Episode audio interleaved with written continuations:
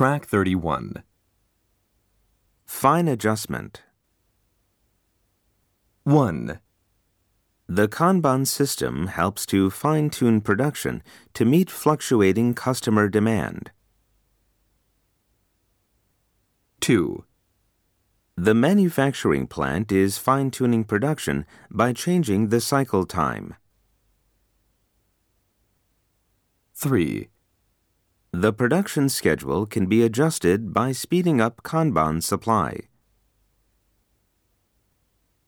4, Kanban is a flexible system to fine tune day to day production schedules.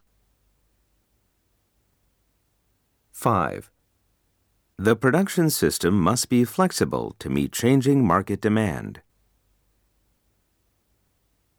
6, A temporary Kanban can be used when there is an unexpected urgent need.